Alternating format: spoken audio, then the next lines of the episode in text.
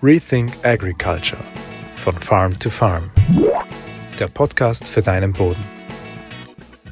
Also hallo, herzlich willkommen. Äh, Stefan Obermeier, Landwirt aus Bayern, äh, der sich schon seit vielen Jahren mit, mit ähm, neuen Wegen äh, im Ackerbau beschäftigt auf seinem Betrieb, der sehr, sehr ähm, intensiv sich mit, ähm, mit, mit, mit dem Schutz des Bodens auseinandersetzt, auch als Wasserberater. Also herzlich willkommen, freue mich, dass du äh, dir die Zeit nimmst. Ähm, äh, Stefan, würde aber sagen, starte mal mit einem kurzen Umreißen, wie dein Betrieb momentan aufgestellt ist, äh, wie du, welche Kulturen du führst und, und, und was deine grundsätzlichen Betriebsansätze sind. Ja, dann äh, hallo von meiner Seite. Christoph, dank, freut mich, dass ich heute dabei sein darf. Ähm, ich stehe natürlich gern vor, was ich so mache. Ähm, kurz zu meiner Person. Ich bin fünf, noch 35 Jahre alt, äh, verheiratet, zwei Kinder und bewirtschafte zusammen mit meinem Vater einen landwirtschaftlichen Betrieb, einen reinen Ackerbaubetrieb mit äh, zweiten Standbein Lohnunternehmen, wobei das aber ohne, ohne Fremd-AK läuft. Ähm, und bin zu 50 Prozent angestellt äh, am Amt für Ernährung, Landwirtschaft und Forsten als Wasserberater, sprich äh, Grundwasserschutz, Oberflächenwasserschutz. Ähm, und da gehört natürlich dann alles mit dazu von äh, den ganzen Themen rund um Erosionskataster, Erosionsschutz, Maßnahmen und aber auch ähm, der ganze große Themenblock Förderprogramme und Düngeverordnung. Und genau. Äh, wie gesagt, wir bewirtschaften einen Ackerbaubetrieb äh, mit Zuckerrüben, Weizen, äh, Raps und dann teilweise je nach Marktlage äh, Dinkel, Wintergerste, äh, so im Wechsel. Und natürlich sehr intensiv mit Zwischenfrucht, ganz klar. Also die übliche äh, Fruchtfolge ist, ich fange mit der Zwischenfrucht an, dann kommt die Zuckerrübe, dann kommt der Weizen, dann kommt der Raps, dann kommt wiederum der Weizen und dann wieder eine Zwischenfrucht und dann entweder Weizen oder Dinkel oder eben dann auf der Teilfläche dann die Gerste. Äh, so ist also der Ablauf in der Fruchtfolge. Auch Zwischenfrucht nach Raps ähm, wird zum Teil praktiziert, äh, kommt immer ein bisschen aufs Wetter an, beziehungsweise auch aufs Zeitfenster. Genau. Äh, okay. Zum Thema Lohnunternehmen, also wir haben zwei äh, zwölfreiche Rübensägeräte, mit denen wir eigentlich so den ganzen Landkreis auf und ab die Zuckerrüben, Mulch und Direktsaat anbieten.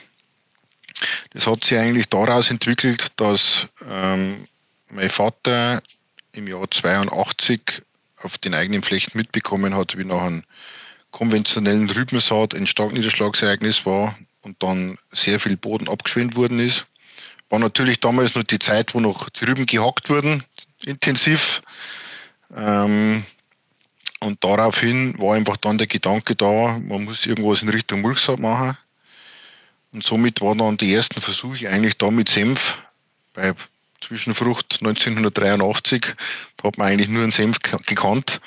Äh, da mit Senf probiert am Anfang, natürlich den sehr intensiv bearbeitet, dass der mit der nicht mulchsaattauglichen Sehtechnik, die ja damals äh, erst dann erfunden worden ist oder entwickelt worden ist, äh, dann darum experimentiert und das hat sich dann so weit entwickelt, dass das sehr gut funktioniert hat, dass dann eigentlich die gesamte Betriebsfläche in der Mulchsaat gemacht worden ist ab 84 und dann auch das schon begonnen hat, dann die ersten Rüben im Lohn zu sehen.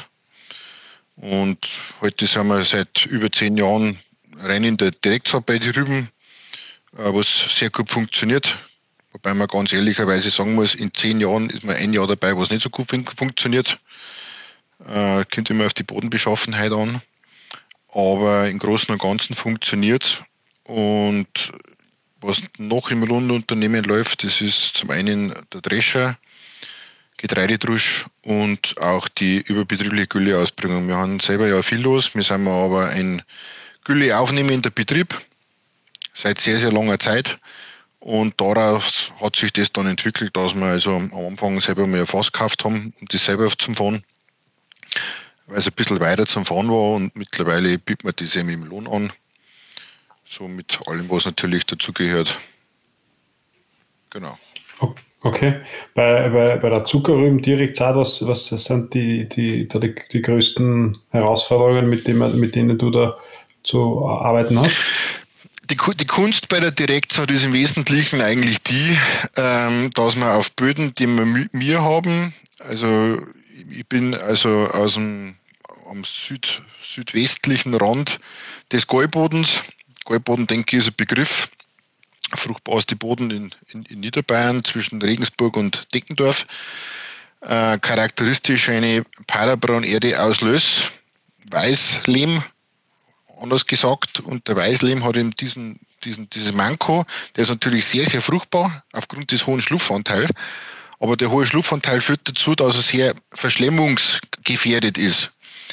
Und es gibt halt immer wieder diese Situationen, dass wenn man trotzdem, wenn man im Herbst eine gigantisch super tolle Zwischenfrucht hat, auch dann bei der Artenwahl gezielt darauf schaut, dass wir wirklich sehr, sehr viele Flachwurzeln haben, um einfach diesen, diese obersten drei, vier Zentimeter in einer, in einer sehr, sehr hohen Krümmelstabilität zum Halten, kommt es trotzdem vor, dass über den Winter rüber, wenn sehr viele Niederschläge fallen, der doch dann oberflächlich ein bisschen zur Dichtlagerung neigt wenn dann dieser im Frühjahr zu schnell austrocknet, dann reicht in der Regel die, die, der Schaddruck bzw.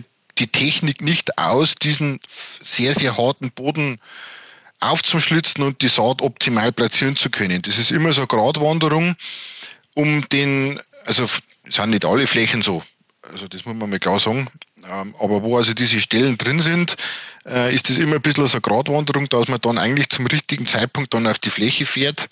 Und das ist immer so, gerade dass, äh, dass wenn der Schlitz aufgemacht wird, dass er nicht offen bleibt, aber nicht so trocken ist, dass er nicht mehr aufmacht. Also das ist ein bisschen eine Gratwanderung, funktioniert dann in der Regel auch nur, wenn der Schlepper mit äh, unter 0,5 Bar Reifendruck fährt, weil man sonst vor allem da, wo der, der Schlepper fährt, dann verhaust das dann in der Boden feucht ist, so weit vorverdichtet, dass der Schaudruck nicht bereicht. Und vor allem bei der Rübensätechnik immer noch so ein bisschen die Diskussion ist, wir kommen ja eigentlich aus dieser, ähm, äh, ja, ich sage jetzt mal kleine, kleine Technik, diese ganz, ganz typische Sätechnik für die Rübe, wo man also die, die Dosierung so gewählt, dass also das, die Pille, wenn es aus dem Seeaggregat rauskommt, ja sofort mit nur zwei Zentimeter runterfällt und dann den festen Bodenkontakt hat. Ähm, da ist natürlich das, das Seeaggregat relativ klein. Wenn man sich natürlich ein Maissägerät anschaut, das ist doppelt so schwer, hat doppelt so viel Schaudruck. Allerdings hat man das Problem, dass der Weg von der Dosierung bis zum Boden dann doch sehr weit ist und man in der Praxis einfach sieht, dass es wird zwar besser, aber, aber die ersten Anfänge, die jetzt laufen, dass also der Abstand dann in der Reihe der Ablage dann doch nicht ganz so optimal ist. Und das ist also ein bisschen immer das Problem bei der Rübe, weil die Rübe braucht ihren richtigen Abstand, damit sie einen schönen Rübenkörper macht. Und da muss der Abstand passen. Das ist nicht so wie beim Mais, dass wenn der Mais einmal ein bisschen enger steht, ja, dann macht er vielleicht einen Kolben weniger oder der, der Mais, der kompensiert das, der steckt das weg. Aber bei der Rübe, wenn man wirklich schöne Rübenkörper haben will, also einen, einen, einen homogenen Bestand in der Reihe verteilt, ähm, dann ist das nach wie vor die Sätechnik der Wahl. Aber die, die, die Problematik bei der Direktsaat bezieht sich eigentlich nur wirklich bei uns auf den, auf den Weißlehmstandorten äh, im Punkt der Verschlemmung. Umso, umso schwerer oder klebriger das der Boden ist, umso besser geht's. Mhm. Und, und äh, der, käl der kältere oder kühlere Boden gegenüber einer, einer sozusagen konventionellen Saat, wie sind da die Erfahrungen? Naja, also es hat, es hat ja schon mal Messungen gegeben. Man sagt also, dass man in der Mulch oder Direktsaat, vor allem in der Direktsaat, irgendwo einen um ein Grad kälter ist im Vergleich zum bearbeiteten Boden. Die Anfangsentwicklung ist ein bisschen, bisschen langsamer. Man muss ja das Ganze dann insofern kompensieren, dass man vielleicht dann am Anfang ähm, mit, mit Nitrat, Stickstoff die, Düng, äh, die, die Rübe ein bisschen anfüttert, dass die ein bisschen schneller in Schwung kommt, dass die Mineralisation der organischen Substanz, die ja dann von der Zwischenfrucht schon am Acker ist, ein bisschen schneller in die Mineralisation kommt. Also hinten raus ist Stickstoff immer genügend da. Es geht nur darum, die am Anfang ein bisschen zum Pushen, dass das in Schwung kommt. Das, äh, das hilft.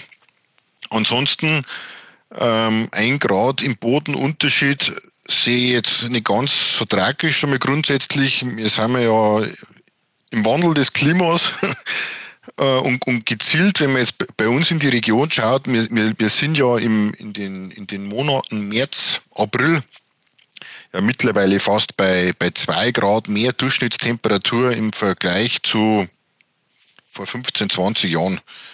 Also ich sehe jetzt das Ganze nicht so dramatisch und wenn ich, wenn ich, ich bin ja auch Ruderfahrer, wenn ich das so im, so im Vergleich sehe, ob jetzt Direktsaatfläche oder andere Fläche, also ertraglich ist dann im Grunde genommen oft eigentlich nichts um. Also ja.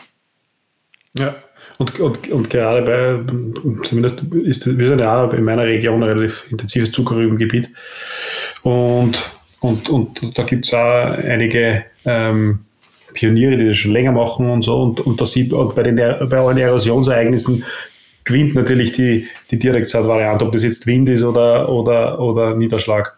Aber eine, eine, wenn ich nur ergänzen darf, äh, ein ganz, ein ganz wesentlicher Punkt, der immer gern vergessen wird, ist nicht nur der Punkt, dass man dann wirklich diese, dass man die Erosion im Griff hat, das ist definitiv auch die Wasserinfiltrationsleistung viel, viel höher. Und der Boden ist in der Ernte viel, viel tragfähiger. Das ist schon immer so ein bisschen so, so eine Problematik, einfach mit der Rübenernte, wenn man daran denkt, irgendwann im Spätherbst, da ist dann doch schon, der Boden ist feucht, der ist halt druckempfindlich.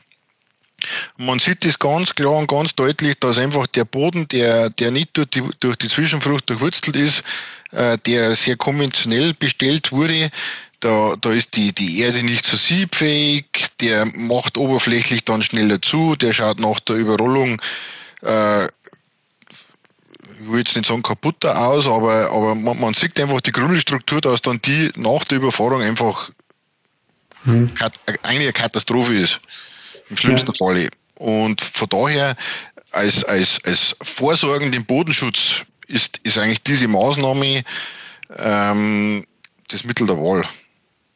Ja, absolut. Das habe ich mir noch nie so bedacht, aber du hast vollkommen recht, weil, die, weil die, die, das muss man so sagen, wie es ist. Die Rubenernte ist ja jetzt nicht gerade äh, ein, ein, ein, ähm, ein schonendes Verfahren. Ne? Und, und du kannst da mit Sicherheit äh, die, die Struktur besser halten. Ne? Aber absolut. Äh, ähm. Also wir, wir, wir reden ja mittlerweile von, von Gewichten von 50, 60 Tonnen, wenn das Ding voll ist. Ähm, der Rübenroder ist natürlich nicht immer voll. Das ist immer eine Frage von Schlaglänge und so weiter. Ähm, aber ergänzend dazu hat sich einfach dann doch in der, in der Entwicklung jetzt bei der Technik doch einiges getan. Also wir haben jetzt da diesen, einen der neuesten äh, mit diesen neuen Reifen drauf. Wir fahren jetzt im Vergleich zu früher mit einem Bar weniger Reifendruck. Einem Bar weniger. Und ähm, die Reifen sind jetzt so gesteuert, dass immer irgendwo das gleiche Gewicht auf jeden Reifen lastet. Also wir haben da, wir haben da einen, einen wahnsinnigen Erfolg festgestellt. Und wenn man das Ganze auch in der, im Terranimo-Programm, ich denke, das ist da wahrscheinlich auch bekannt, wo man die Bodendrücke simulieren kann, ähm, da ist, da, da sind ja das nur ein, nicht nur eine Welt dazwischen, da sind ja, da sind ja mehrere Welten dazwischen, wenn man das simuliert. Und wir haben es jetzt auch so schon gemacht, dass man in, in relativ normal, normal feuchten Jahren äh, haben wir dann nach der Rübenernte auf unseren Flächen einen Weizen bestellt, ohne vorherige Grundbodenbearbeitung. Ähm, also okay. und ohne, ohne irgendwelche Defizite zu haben. Also das ist natürlich immer die Frage, wenn es dann doch ein bisschen nässer ist, dann läuft da mal der Gruppe davor. Aber so sind wir mir oft schon mit, mit Kreiselgruppe, Seekombination äh, schon hinterhergefahren, läuft zwar dann, sage ich jetzt, mit der Kreiselgruppe etwas tiefer als wie vielleicht bei der normalen Saat, aber, aber auf definitiv ausreichend. Okay. Bei, bei, bei der Zuckerrübe spielt ja ähm, oder spielen ja normale, im, im Normalfall in, in, in der Herbizidstrategie Bodenherbizide oder äh, bedeutende Rolle. Wie, wie siehst du da das, das die, die, die Sache. Wenn man, wenn man sich den Beipackzettel von den gängigen Herbiziden ansieht, dann steht meistens drin optimale Wirkung unter, äh, bei Humusgehalten unter 2%. also es ist natürlich schon mal ein Hinweis darauf, dass äh, die, die organische Substanz definitiv an Bodenwirkstoff abpuffert. Also wir sehen das auch im Nachbarlandkreis in diesen, in diesen, auf diesen anmoorigen Flächen, wo also die Humusgehalte höher sind. Da merkt man definitiv eine, eine Minderwirkung der Mittel und auf der anderen Seite natürlich auch eine, ja, vor allem wenn es bearbeitet sind, ein, ein, ein rascheres äh, Entwickeln der Unkräuter, weil natürlich der Boden sich viel, viel stärker erwärmt aufgrund der dunkleren Farbe äh, und dem, dem, dem Mehr an Sauerstoff im Boden. Ähm, beim, in meiner Strategie ist schon so, dass wir bei der, Art, äh, bei der, bei der äh, Pflanzenschutzmittelwahl schon eher äh, blattaktiver unterwegs sind. Ähm, aber im Grunde genommen äh, muss man trotzdem schauen, dass die, die, die Bodenwirkstoffe in der Gesamtmenge genauso hoch sind, äh, um einfach die Dauerwirkung zu haben. Ähm, Aber du siehst jetzt nicht, dass da irgendwie da aufgrund, aufgrund der, des intensiveren Zwischenfruchtanbaus Defizite sind? Nein, nicht wirklich. Okay. Ähm, wenn wir schon über Pflanzenschutzmittel sprechen, ähm, du experimentierst damit zumindest, soweit ich das sehe, aber vielleicht äh, äh, da kannst du uns da sicherlich mehr erzählen darüber, über im, im, beim Pflanzenschutz mit reduzierteren Aufwandmengen und, und äh, Pflanzenschutz äh, oder Spritzwasseraufbereitung. Was, was hast du da für Erfahrungen gemacht? Ähm, oh, wo fange ich an? also mein, mein, grundlegendes Ereignis, wo das Umdenken begonnen hat, war eigentlich die GKB-Exkursion 2009 nach Frankreich. Ähm, das war so eine Reise in eine andere Welt.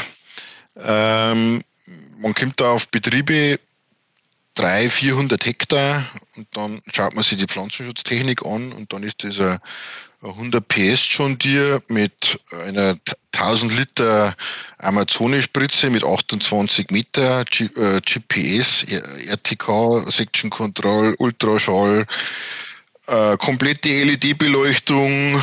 So, dann schaut man mir auf die Düsen, okay, 0,15er Düsen, ja, ja, wieso, weshalb? Ja gut, dann fragt man natürlich mal nach, ja, wir fahren nur, bei, wir fahren nur nachts, wir beimpfen quasi nur den Tau mit 50 Liter pro Hektar.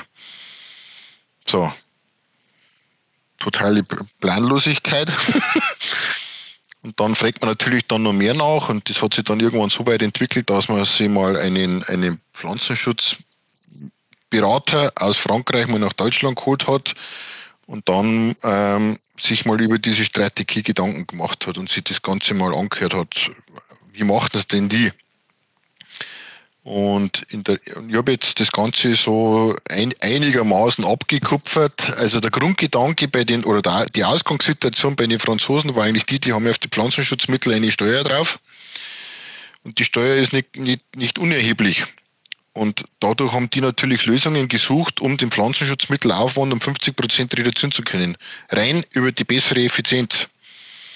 Und bei mir ist jetzt so, dass ich eigentlich im Herbizid-Segment eigentlich so gut wie gar nicht reduziere, weil ich einfach merke, dass, dass ich nicht so die, diese Top-Wirkungen habe, beziehungsweise äh, auch mit das Thema Ackerfuchsschwanz äh, Thema ist und da das Reduktionspotenzial sehr, sehr gering ist, aber ich bin grundsätzlich überwiegend nur nachts unterwegs, bin irgendwo bei 100 bis 150 Liter Wasser ähm, und versuche also auch mit feinen Düsen äh, und je nachdem ange, äh, angepassten pH-Werten und ergänzt mit Spreitern oder Zucker ähm, eine optimale Benetzung zu schaffen.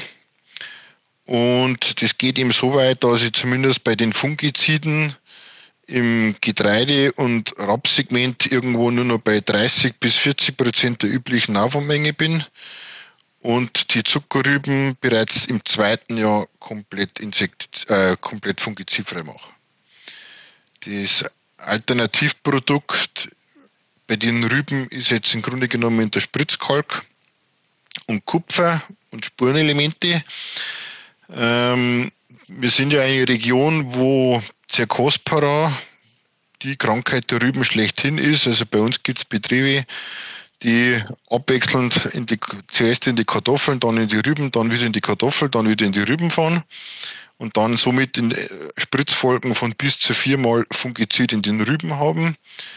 Ähm, ich setze grundsätzlich nur auf blattgesunde Typen, Sorten, das ist einmal das eine. Ähm, und wie gesagt, äh, ich habe das jetzt eigentlich äh, im Jahr so zweimal gemacht, dass ich dann ähm, den Blattapparat dann mehr oder weniger schütze mit diesem Spritzkalk äh, und einfach Spurnährstoffe mit dazu. Zink, Kupfer, Bohr, Mangan. Und Kupfer aber als, äh, als, als, äh, ähm, als Blattdünger und, und, und nicht in einer also und das Pflanzenschutzmittel. Also, äh, also Kupfer ist auch ein, bei uns in der Region, bei uns ist wir sind eine sehr kostbare Region und einer der ganz, ganz zentralen Elemente, um diese sehr kostbar im Griff zu haben, ist Kup sind Kupferfungizide oder ein Kupferfungizid. Ja, also äh, die, die, die Menge, die ich anwende, geht annähernd in diese Richtung. Also mhm. wir, wir reden schon nicht nur von ein bisschen Zinkspurli, sondern wir reden schon von einer Menge mhm. äh, an Kupfer. Genau. Und, und, und was ist da beim Spritzkalk oder was ist das genauer und was, was ist da die Funktion? Äh, die, der Spritzkalk ist im Grunde genommen ähm, Kalziumaufnahme übers Blatt, Stärkung der Zellwände äh, und auch Sonnenschutz. Mhm. Und wie oft fährst du in der, in der Zuckerrübe? Zweimal. Okay. Zweimal. Und, und, und, beim, und, und, und ergänzt, und ergänzt natürlich immer dann auch in der Rübe mit Heutee. Das ist also so dieser, dieser andere Baustein. Ähm, es ist ja so, dass man mit dem Heutee äh, den Bacillus subtilis fördert. Vielleicht muss ich ganz kurz erklären, was Heutee ist für diejenigen, die es nicht kennen und, und wie man das also der Heute, genau, der, also die Herstellung vom Heute ist, man nimmt ein Wasser, heizt es auf 35 Grad auf und schmeißt dann auf gut Deutsch gesagt ein Halbbintel oder einen halben Ballen mit rein, lässt das Ganze eine Stunde, anderthalb Stunden durchziehen, halb wieder raus und das, was dann in dem Wasser überbleibt, das sagt man dann in die Spritze und nimmt es als Spritzwasser mit her. Und im Grunde genommen geht es darüber, dass, oder darum, dass man den, den Bacillus subtilis, der auf der, auf der Blattoberfläche im Heu drauf ist, den vermehrt kurzzeitig und den dann aufs Blatt bringt. Und da geht es also darum, einen, im Grunde genommen das, das Immunsystem der Pflanze zu erhöhen durch den Einsatz davon. Und der, der sehr interessante Hintergedanke der Geschichte ist der, dass bei uns jetzt erste Versuche gelaufen sind, äh, im Pflanzenschutzsegment vom Amt mit einem Präparat, nennt sich äh, Serenade, ist ein Produkt von der Firma Bayer äh, und der Inhaltsstoff von diesem Produkt ist Bacillus subtilis. Also im Grunde genommen das gleiche, das wir fast zum Nulltarif mit dem Heute verwenden. Und die Wirkung ist nachweislich da. Ähm, Genau. Und ich denke, dass das irgendwo der, der dieses, diese Kombination aus schon irgendwo Kupfer in fast Fungizidmenge plus Calcium plus Spurlis plus dann der Heutee einfach dazu führt, dass die, die, der Blattapparat der Rübe viel widerstandsfähiger ist. Und, und bei, bei Getreide und Raps, äh, bei, was, was sind da die Strategien zu, zur Reduzierung der Fungiziden Mengen? Also ganz ehrlich, beim Raps ist so, der steht bei mir alle fünf Jahre äh, in der Fruchtfolge in der Regel. Das heißt also, dass ich von Haus aus einen relativ geringen Druck habe. Ähm, Raps war jetzt mittlerweile sogar das zweite Jahr insektizidfrei. Äh, wenn wir Probleme haben, dann ist in der Regel der Stängelrüstler gleich im Frühjahr.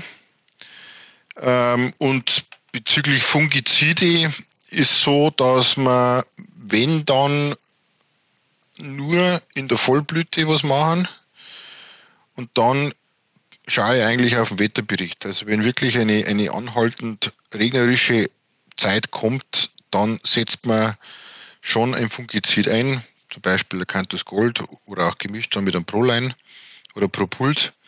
Ähm, aber in der Aufwandmenge von ungefähr ein Drittel von dem man normal nimmt. Ich habe da auch äh, sehr oft äh, schon rumexperimentiert und, und auf meine Flächen so eine Art Steigerungsversuch gemacht, dass ich mit 20 Prozent, 40 Prozent, 60 Prozent, 80 Prozent, 100 Prozent Aufwandmenge und das Ganze dann partiellmäßig gedroschen und man hat ertraglich hat man nichts kennt. Allerdings, wenn man sich die Stoppeln angeschaut hat, dann war es also so, dass man ab 30, 40 Prozent der Aufwandmenge und mehr waren die Stoppeln definitiv grüner, also somit gesünder und vitaler. Und dadurch ähm, eben die Reduktion irgendwo auf 30, 40 Prozent der normalen Aufwandmenge. Mhm. Ähm, beim Raps hast du, arbeitest du ja auch mit, mit Beisaaten. Mhm.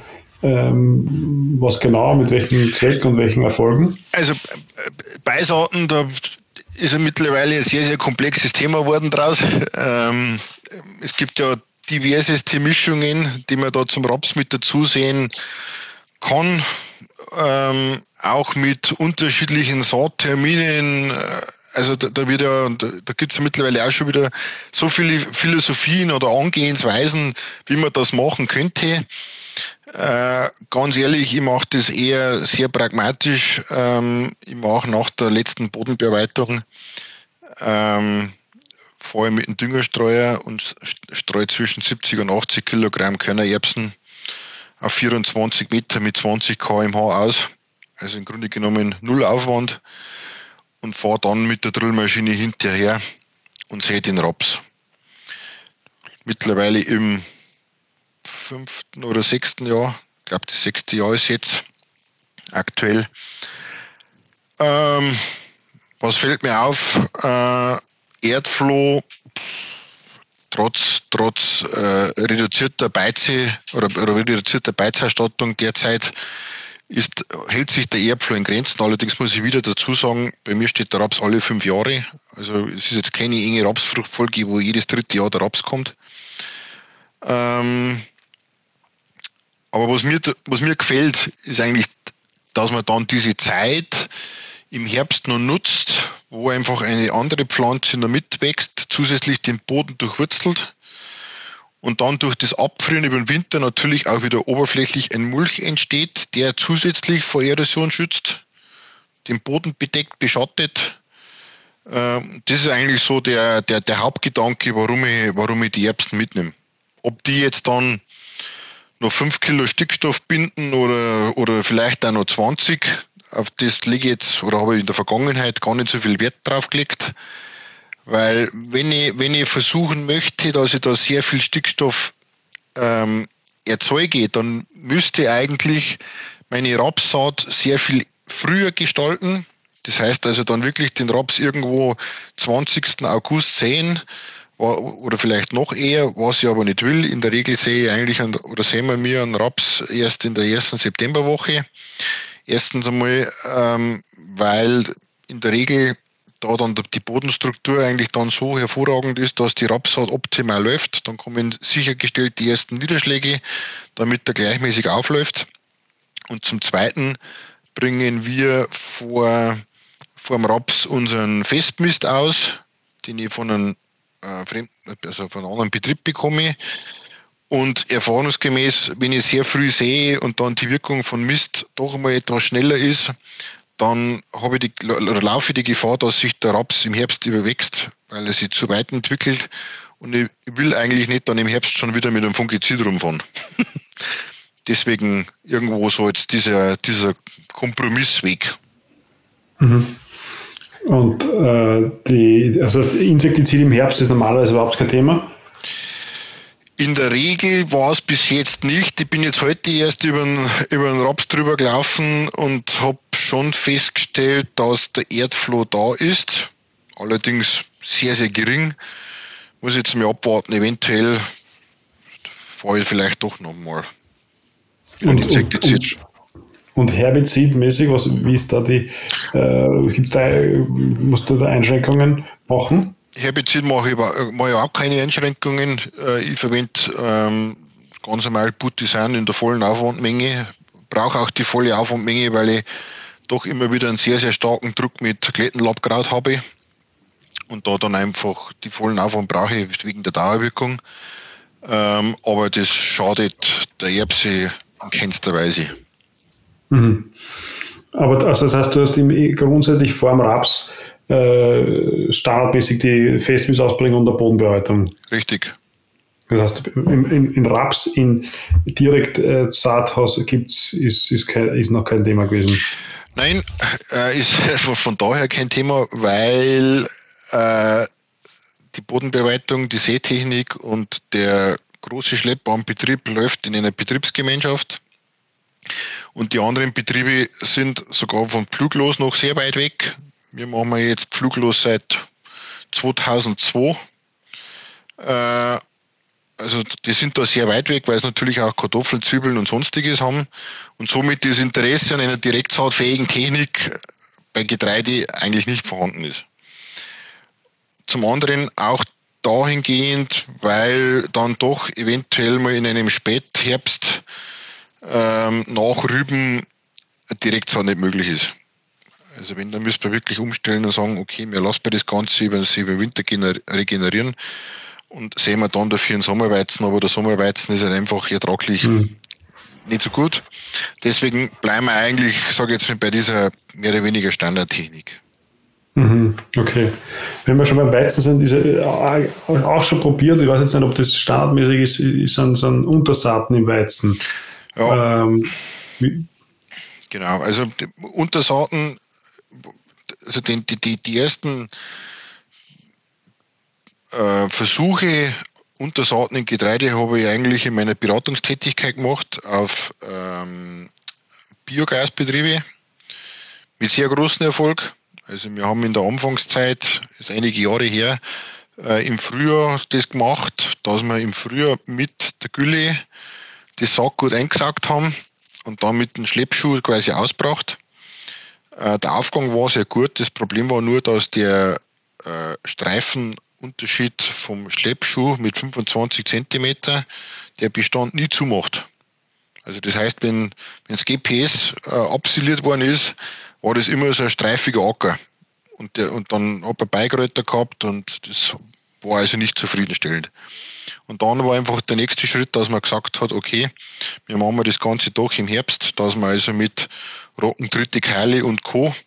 schon eine Untersaatmischung mitsät was äh, sehr gut funktioniert hat. Äh, es sind jetzt einzelne Betriebe da, die haben eigentlich weitestgehend äh, dieses System umgesetzt. Man muss sagen, ähm, in der Regel, also wenn man sich die Fruchtfolge betrachtet, im Herbst das Ganze angesät, dann wird der, die Deckfrucht, Tritikale, äh, Rocken und Co. wird dann irgendwann dann im Mai, Juni dann absiliert. Und dann entwickelt sich die Untersaat. Die Untersaat bleibt dann eigentlich durch das komplette Jahr durch bis über nächsten Winter drüber und im Frühjahr folgt dann erst wieder der Mais. Um also einerseits den, die Maisfruchtfolgen zu entzehren äh, und auch mehr Termine zu bekommen, wenn es um die Gülleausbringung geht, durch den Sommer hindurch. Wir haben einfach immer mehr oder, oder eine, eine bessere Wirkung der Gülle, wenn man auf Grünland oder Grünland ähnliche Bestände fährt, als wie jetzt im Sommer zum Beispiel vor einer Zwischenfrucht oder in die Zwischenfrucht. Im Grünland wirkt es immer am besten und natürlich immer eine Top-Befahrbarkeit da. Ähm, also es gibt Betriebe, die machen das so und aus dieser Geschichte raus ähm, war einfach dann so weit, dass ich gesagt habe, ich, ich möchte auch was machen in die Richtung. Und das war dann auch sehr vielschichtig. Also ich bin dann auch mit, der, mit meiner Getreidetrille ohne Kreiselecke dann äh, in den Weizen reingefahren und habe da einjähriges Weidelgras gesehen, habe dann mit GPS quasi meinen halben Reihenabstand versetzt, dass ich zwischen die Reihen reinkomme. Ähm, das Problem, das grundsätzliche Problem ist, dass wenn man das vor allem im Weizen macht oder egal bei der Gerste, wir sind dann doch in einer Lage, wo wir im Schnitt beim Weizen über 8 Tonnen haben oder bei der Gerste irgendwo über 8, 9 Tonnen haben. Wenn es gut läuft, sind wir einmal bei 10 Tonnen im Weizen, äh, wenn alles optimal läuft. Äh, und da ist einfach die Konkurrenz der Deckfrucht zur, zur Untersaat natürlich massiv. Ähm, und hat einfach dazu geführt, dass ich in der Vergangenheit äh, eigentlich dann nie diesen Erfolg gehabt habe, den ich eigentlich haben wollte. Ähm, Was hast du ausprobiert? Welche ja, sind wir rein? In, in, in, der ersten Linie habe ich nur, nur Gräser probiert, weil ich mir einfach von den Gräsern das meiste vom Boden erhoffe. Wurzelausscheidungen, Durchwurzelungsintensität und so weiter. Ähm, und gehe jetzt eigentlich dazu über, dass ich jetzt im Frühjahr dann ähm, mehr mit dem Klee machen will. Also mein, mein, Gedanke war jetzt wirklich jetzt im Herbst dann die komplette äh, Herbizidgeschichte abschließen und dann im Frühjahr mit Weißklee äh, da mal weiter zum Experimentieren. Mhm. Ja, aber das ist immer irgendwie diese, dieser, Wider, dieser äh, Widerspruch zwischen den in Hochertragslagen ist ja beim Mais auch so, ne? dass, die, dass, da, dass du da am schwierigsten tust, je besser die äh, Ertragslage für die Hauptfrucht ist, um irgendwie Untersatz zu etablieren. In den, in den Varianten, die, die, von denen du vorher gesprochen hast, diese Biogasbetriebe, die, was, was, war, was waren da die Untersaaten im, G, im GPS? Auch Gräser? Oder? Ja, die waren sehr gräserlastig, teilweise dann ergänzt mit Rotklee oder in Kanakli. Mhm, okay. Aber, um, ähm. aber das, ich, ich, muss immer wieder sagen, das ist einfach der ganz, ganz große Vorteil einfach von einem Biogasbetrieb. Man hat fruchtfolgetechnisch, äh, unabhängig jetzt damit davon, welche Ertragslage oder Gasertrag, aber rein, was auf dem Feld ackerbaulich passiert, hat man sämtliche Türen offen.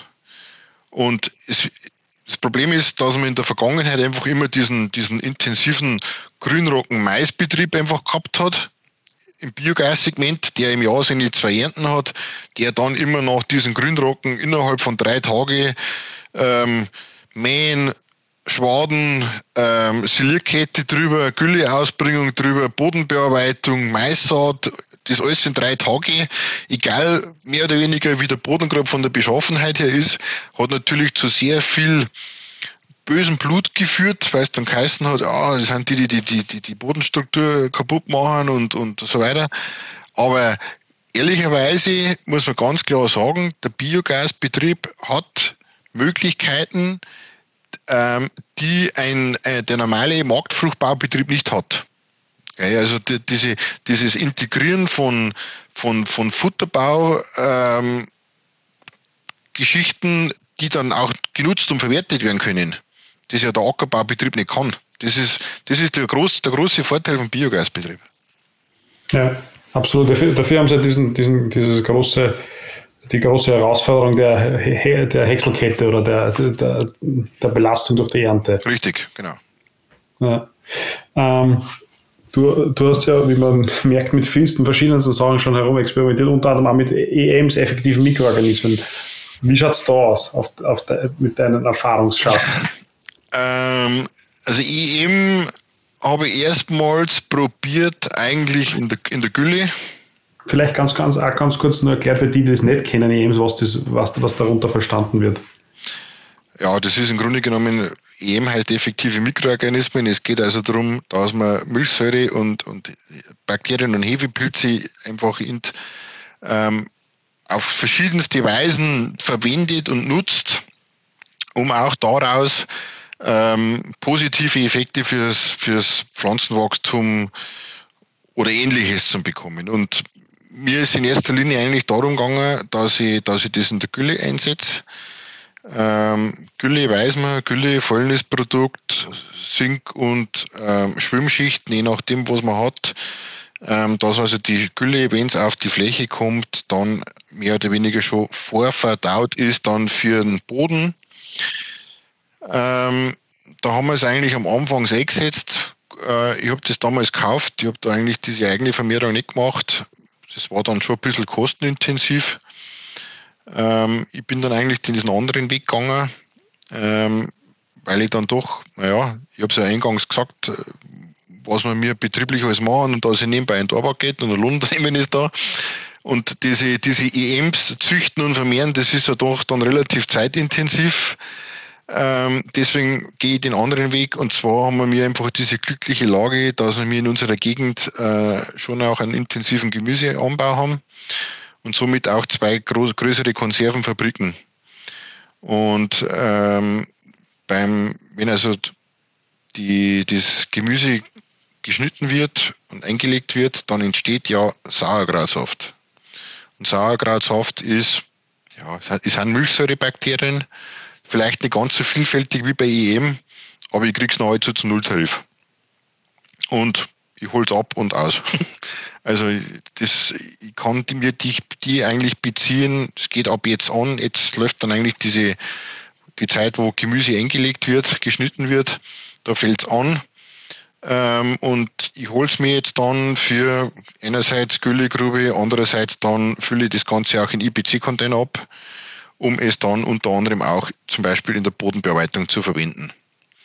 Also ich, ich setze in der Regel dann ein, wenn ich einen grünen Pflanzenbestand habe. Man sollte ja den Boden nicht grün düngen, sondern braun düngen.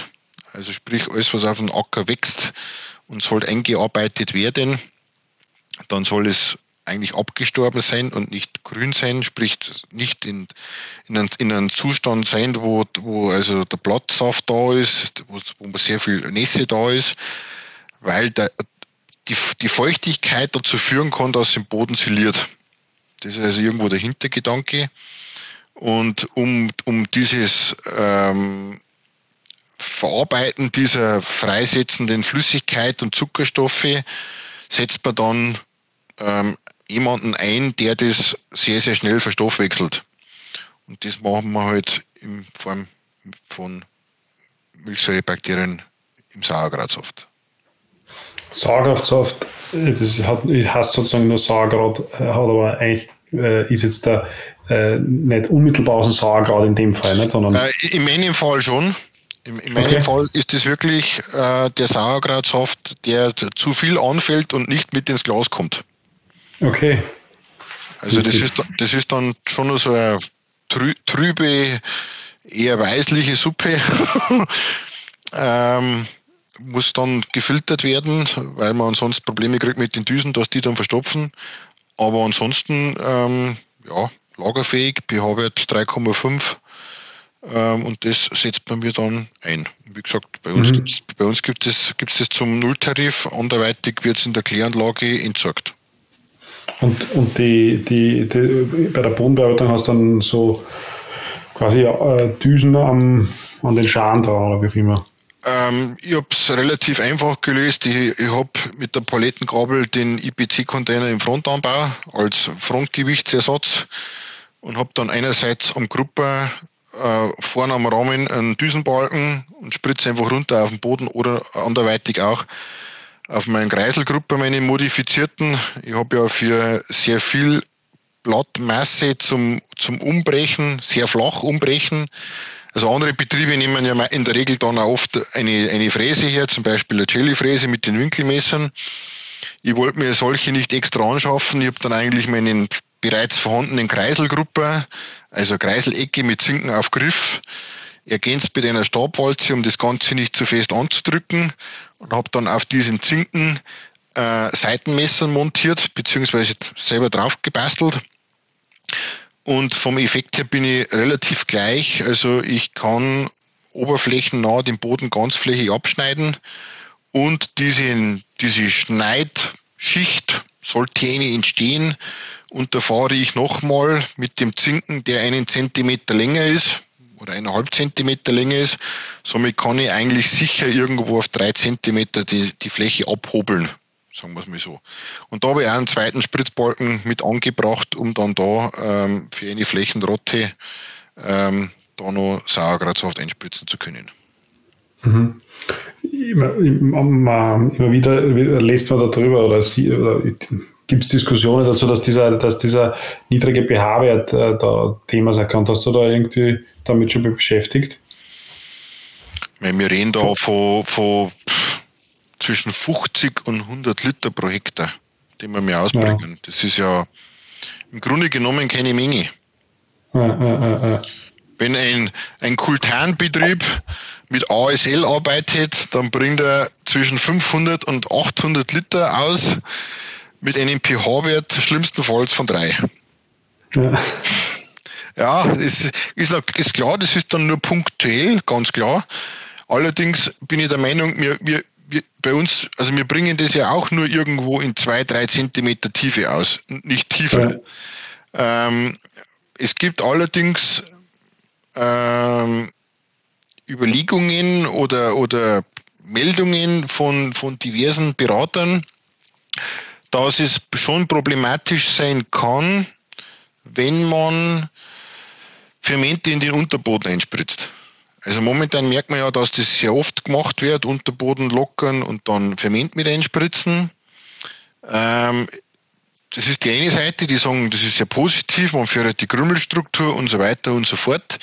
Es gibt aber auch die andere Seite, die sagt, ähm, lieber da Finger davon lassen, weil man eine, in einer gewissen Bodentiefe, die, die nicht so mit Sauerstoff versorgt ist, die eigentlich nicht so in diesen, in diesen umsetzfähigen Zustand ist, die wird dann gezielt gepusht, ähm, wo sie dann wahrscheinlich schon die, die Struktur zwar verbessert, aber man nicht weiß, inwieweit dies, das Gleichgewicht der, der, der, Mikrobiologie oder keine Ahnung, da bin ich, da bin ich selber nicht zu intensiv drin in der Thematik.